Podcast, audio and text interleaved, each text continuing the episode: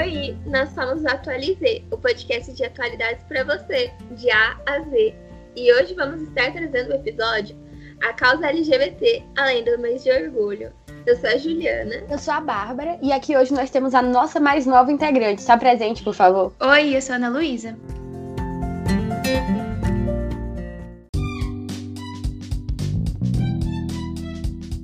Iniciar esse tema tão esperado e tão maravilhoso que a gente precisava fazer sim no mês de junho, é, eu queria trazer um pouco é, a introdução desse tema. E como vocês sabem, o Brasil é um dos países que mais tem questões de violência contra a população LGBT, mais especificamente a população transexual e travesti. E além de todas essas violências que a população LGBT sofre, tem muita história por trás de toda a nossa luta e de muitas outras coisas. E a gente vai trazer um pouco desse tema é, e dessas questões aqui hoje. Para introduzir esse tema, para começar, eu queria definir um pouco sobre o que é a comunidade LGBT. A comunidade LGBT é um grupo gigantesco de pessoas que não se enquadram na norma de gênero ou de sexualidade que é heteronormativa cis atualmente na, na sociedade que a gente vive. E aí, por isso, essas pessoas com sexualidades e gêneros diversos, elas se unem através desses novos padrões de nomenclatura de gênero que se criaram para lutar em prol de direitos incomuns que, que, são, que estão sendo violados dessas pessoas e de pautas incomuns que elas lutam por. Por isso, eu, eu queria definir aqui para vocês, caso você não saiba, algumas das principais letras que a gente ouve mais falar é, dentro da comunidade LGBT. Então, por exemplo, a primeira letra que a gente conhece, né, é o L. O L significa lésbicas, que são mulheres que têm atração sexual ou afetiva por outras mulheres. Gays são homens que têm atração por outros homens. Bi são pessoas que têm atração por dois ou mais gêneros, seja esse gênero o mesmo gênero do, do, do que essa pessoa pertence ou outro gênero ao qual essa pessoa não pertence. Temos também os transgêneros, transexuais e travestis, que basicamente são o mesmo grupo de pessoas só que com nomenclaturas diferentes, e essas nomenclaturas diferentes servem mais por uma questão de resistência e local social que essas pessoas habitam, digamos assim. É, temos também a população queer, que é a população que não se rotula com gênero, a população pan. E os pans, aquelas aquela, aquela história, né? Sempre tem aquela pergunta qual a diferença entre pan e bi, mas é, o, a população pan, ela sente atração por pessoas, digamos assim, não se rotulando necessariamente é, a gênero, a qual gênero essa pessoa que ela sente atração tá. E por isso, considera-se que sente atração por todos os gêneros. Mas na verdade é como se ela não se importasse com gênero. Então, basicamente, a diferença que teria entre bi e pan, uma diferença de, de momento histórico em que isso foi, foi criado, porque pessoas bis podem sentir atração por todos os gêneros também. Além disso, temos também os assexuais, e essas pessoas são pessoas que não sentem atração sexual por, por outras, independente do gênero ou qualquer coisa, e os intersexuais, que são pessoas que têm características que não se encaixam nem no padrão de gênero feminino ou masculino.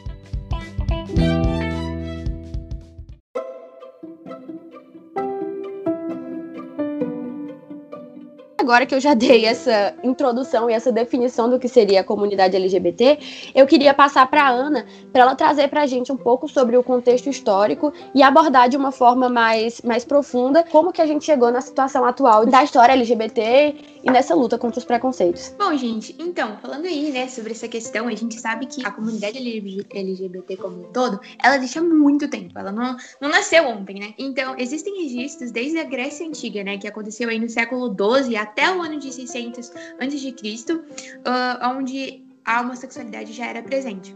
E aí a gente tem algumas controvérsias, né? A gente pode dizer que, né, na cidade de Atenas, que era uma cidade super famosa, uma cidade-estado lá da Grécia Antiga, quem fosse comprovado homossexual perdia sua cidadania. E aí é super importante né, a gente lembrar que apenas homens eram cidadãos. Portanto, em qualquer tipo de legislação que havia na época, as mulheres nem eram citadas porque elas nem eram é, cidadãs da época, né? Então aqui a gente tem uma lei super famosa que é chamada Aeschines da Catatimachu, abre aspas, se algum ateniense tiver etairese, que é a relação entre pessoas do mesmo sexo, a ele não será permitido. E aí começa uma série de rotulações em qual uma pessoa homossexual será impedida. Por exemplo, não vai poder se defender em um tribunal. Alguns eram impedidos até mesmo de sair de casa.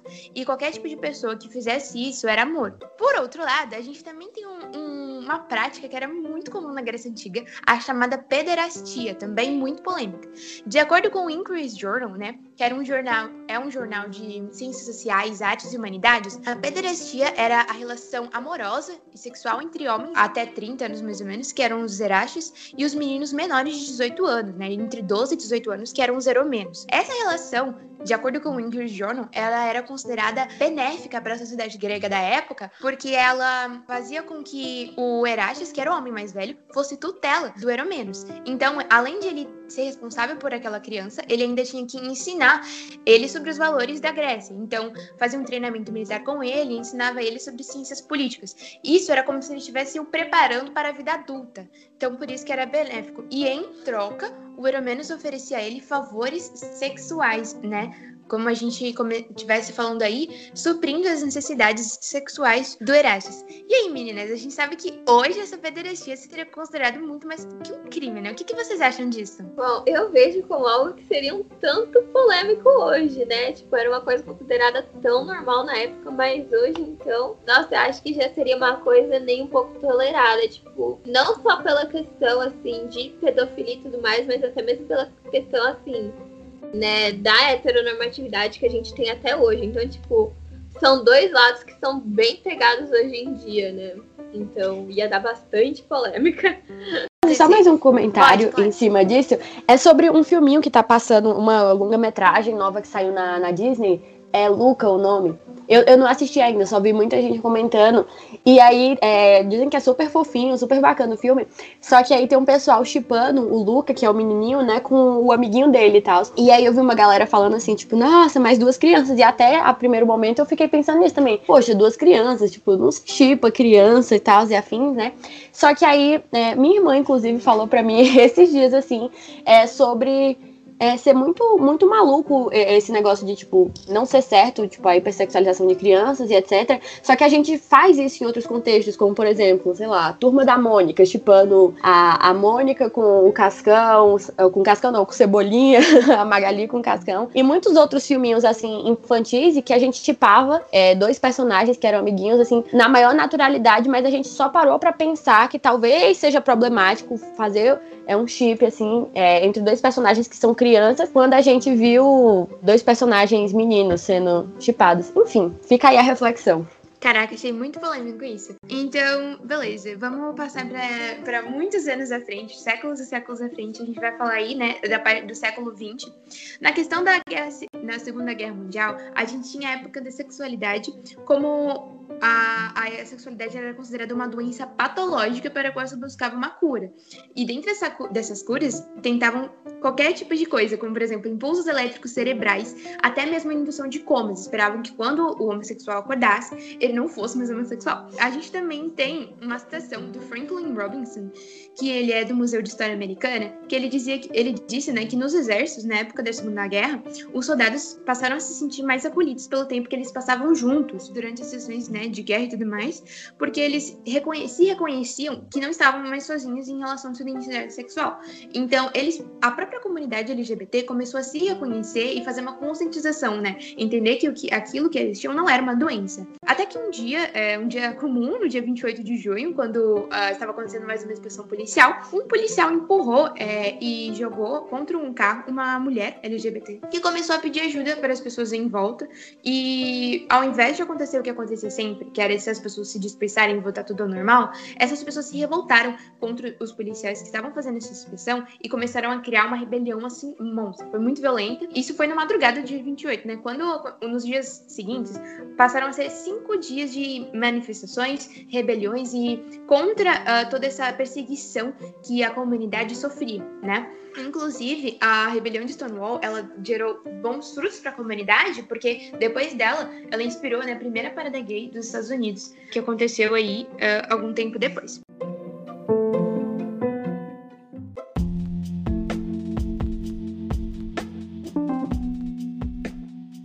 Agora a gente vai falar um pouquinho do lugar onde a gente está, né? É o Brasil. Um, e a gente sabe que na história do Brasil, a, a comunidade LGBT sempre é, foi muito oprimida. Porém, a gente falar de contextos mais recentes, como por exemplo a ditadura, acontecia muita opressão, prisões, agressões e principalmente a censura de conteúdos que eram é, voltados para a comunidade LGBT, como por exemplo peças de teatro, músicas e até mesmo matérias de jornal, elas tinham a divulgação monitorada e dificultada justamente por esse lema de, terem, de estarem divulgando o homossexualismo. O que aconteceria muito, acontecia muito também é que era como a homossexualidade era considerada um ato de vadiagem, atentado ao pudor, ofensa moral e aos bons costumes, policiais prendiam qualquer tipo de pessoa que eles viam, por exemplo, vestido com roupas de gênero oposto. Então, se eles viram um homem na rua vestindo roupas de mulher, eles prendiam essa, essa pessoa. E o mesmo acontecia com mulheres. Isso era muito comum. Então, acontecia muito de pessoas serem presas o tempo inteiro. Elas eram presas, ficaram um dia e depois eram soltas. Existem relatos de pessoas é, da comunidade que foram presas mais de 200 vezes durante a sua rotina, assim. Elas acordavam, iam no mercado eram presas. Isso acontecia muito, né?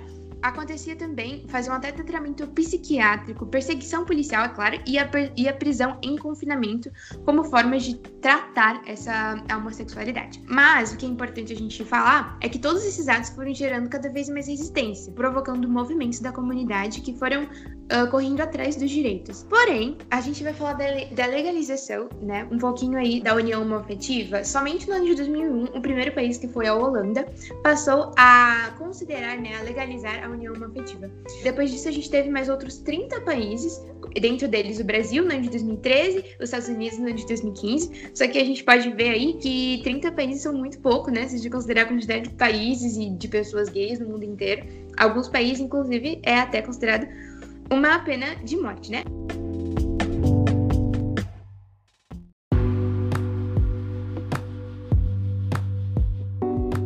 Agora eu quero passar um pouquinho para a Bárbara, que vai falar sobre as causas. Manda ver, Bárbara. É, é, muito importante ressaltar o papel social que muitas religiões, inclusive, é, tiveram nessa construção dessa aversão ao diferente, dessa LGBTfobia. aquelas, eu tô falando assim, mas acho que todo mundo sabe mais ou menos que tem muitas religiões que, que não toleram é, LGBTs e enfim, mas, mas voltando mais é, para a atualidade, digamos assim, e para um pouco da, das consequências dessa LGBTfobia, eu queria focar em uma das consequências que não são muito comentadas. Em muitos países, inclusive no Brasil já foi assim, a população LGBT é, não tinha direito de adotar crianças, é, não tinham o direito de fazer doações de sangue, é, doações de órgãos e muitas outras coisas, além de serem presos apenas por serem quem, é, quem são, é, ou sofrer diversas violências físicas, é, morais, psicológicas e muitas outras. E aí, partindo para aquele ponto que eu falei, né, que às vezes não é muito comentado, eu queria falar sobre heterossexualidade compulsória. É, caso você não, você ouvinte, é, não saiba, nós vivemos, né, como já comentei aqui anteriormente, numa sociedade heteronormativa cis. Ou seja, nessa sociedade é tido como a norma ser heterossexual e cisgênero. E aí, por isso, tudo que acaba fugindo a essa norma, muitas vezes, na verdade, na maioria das vezes, é, é tido como sujo, errado e por conta disso essas pessoas sofrem violências. Muitas pessoas da comunidade é, demoram para se descobrir como pertencentes a essa comunidade ou entenderem que não são cis ou que não são heterossexuais é por conta dessa repetição em massa que acontece na mídia e no cotidiano de imagens de controle, digamos assim, é, de pessoas heterossexuais onde só é mostrado é, é, só é mostrado que existem pessoas assim e não que existem pessoas com sexualidades e gêneros diversos. Caso esteja muito abstrato isso que eu tô falando, eu vou dar um exemplo aqui mais básico. Não sei se você já reparou, mas geralmente em filmes, novelas, livros e muitos outros, outros meios de. não interação social, mas de divertimento, digamos assim, né? De lazer através da telecomunicação, do audiovisual é, só são representados casais, famílias heterossexuais, heteronormativas, cis, e quando aparecem é, personagens LGBTs, eles são tidos como. Não, não, geralmente não é contada a história desses personagens como uma pessoa completa. E quando, quando contam, geralmente só contam é, sobre seu histórico de opressão e etc. E só, só trazem esses personagens para falar sobre isso, não dando a oportunidade de representatividade para a comunidade para as pessoas que são da comunidade se verem nesses personagens e perceberem que tá tudo bem com elas e que existem outras possibilidades além de ser de ser heterossexual. Ainda nesse ponto de heterossexualidade compulsória, e só abordarem é, alguns pontos. É porque, assim, é, eu, tô, tô falando isso, mas é, pode, pode ficar muito estranho o que eu tô falando, mas é que, assim, é, tá havendo uma abertura gradual é, da, da mídia, da grande mídia e da população, no geral, até, para as causas LGBTs. Isso tudo é fruto de, de muita luta, muitas coisas. Só que, mesmo com essa abertura gradual, muitas vezes algumas partes da comunidade são esquecidas. E aí só focam em algumas partes específicas.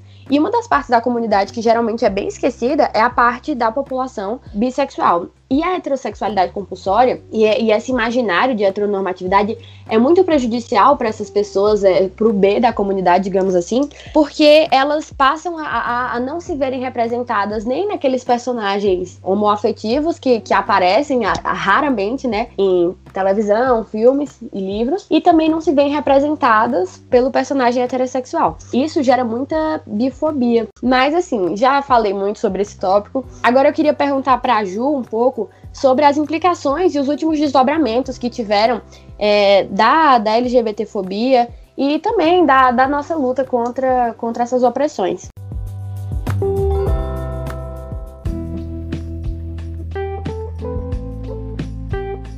Bom, eu acho assim, a gente foi falando muito e prolongando assim toda a história para trás e tipo, é até triste pensar que essa realidade não mudou tanto. Hoje, é, ser parte da comunidade LGBT é um crime em aproximadamente 70 países. Então, é uma questão de muita tristeza para a própria comunidade, porque existem países que simplesmente não te aceitam. E existe até mesmo o caso da Chechênia, que existem campos de concentração ali, né?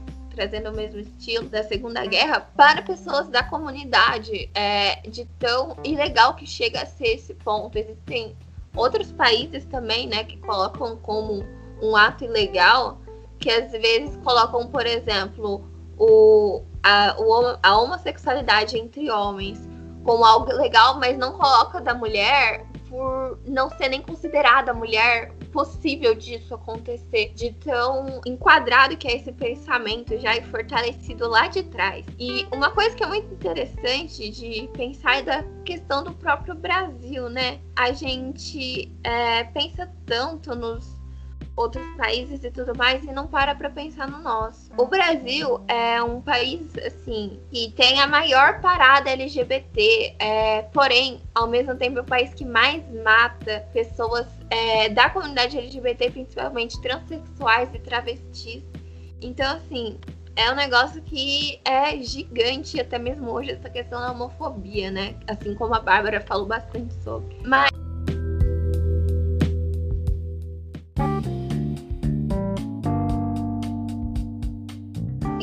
Bárbara, aproveitando que eu comentei de você, você tem alguma indicação pra gente? Então, gente, hoje as indicações é, que eu queria trazer para vocês são dois livros. O primeiro deles que eu queria trazer, ele é um pouco mais teórico para você que quer conhecer um pouco mais sobre, sobre essa história da sexualidade no mundo, entender um pouco mais sobre essa questão. É um livro do Michel Foucault, chama História da Sexualidade. Eu acho que ele é muito valioso para quem quer aprender mais sobre esse assunto de forma teórica mas para aqueles que cansaram de não se verem representados em livros e muitas outras coisas, eu queria trazer aqui para vocês uma indicação que está bombando é, na, em toda a comunidade, digamos assim, é, e no TikTok, por exemplo, só se fala nisso, é, naquela parte do BookTok, que é o livro, o livro Vermelho, Branco, Sangue Azul. Esse livro ele conta a história de, de dois meninos, um deles é, é, seria o príncipe da Inglaterra e o outro seria o filho da, da presidenta dos Estados Unidos, e eles têm um romance, e aí eles abordam muitas coisas dentro desse romance deles, só você lendo, para você, você entender um pouco dessa história maravilhosa. E você, Ana, tem algum, trouxe alguma indicação pra gente hoje? Ai, gente, eu trouxe duas coisas super legais. É a série do Love Victor, que se passa no mesmo universo de Com Amor Simon, né? Ele é uma série com duas temporadas, né? Produzida no, no ano passado, né, que tá disponível na plataforma Hulu. E eu também tenho um filme incrível chamado Elise e Marcelo, que tá disponível, inclusive, na Netflix, falando, né, sobre a relação entre duas mulheres. E você, Ju, o que, que você trouxe pra gente? Bom, eu vou aproveitar para trazer algumas das minhas séries queridinhas aí A gente tem Dickinson, que traz a história aí da Emily Dickinson, que viveu aí nos Estados Unidos no século XIX, como parte da comunidade LGBT. Então, assim, tá super legal, pra, ainda mais para quem gosta de uma coisa mais de época, um pouco mais antiga, assim. Mas agora, quem quer se ver aí representado na atualidade, ainda mais com a galera aí da própria geração Z, a gente tem Bandeira Time, que particularmente é minha série favorita, que traz muito da questão de ser parte da comunidade LGBT e isso dentro de uma família latina e tudo mais. Então, assim, é super legal, vale super a pena conferir.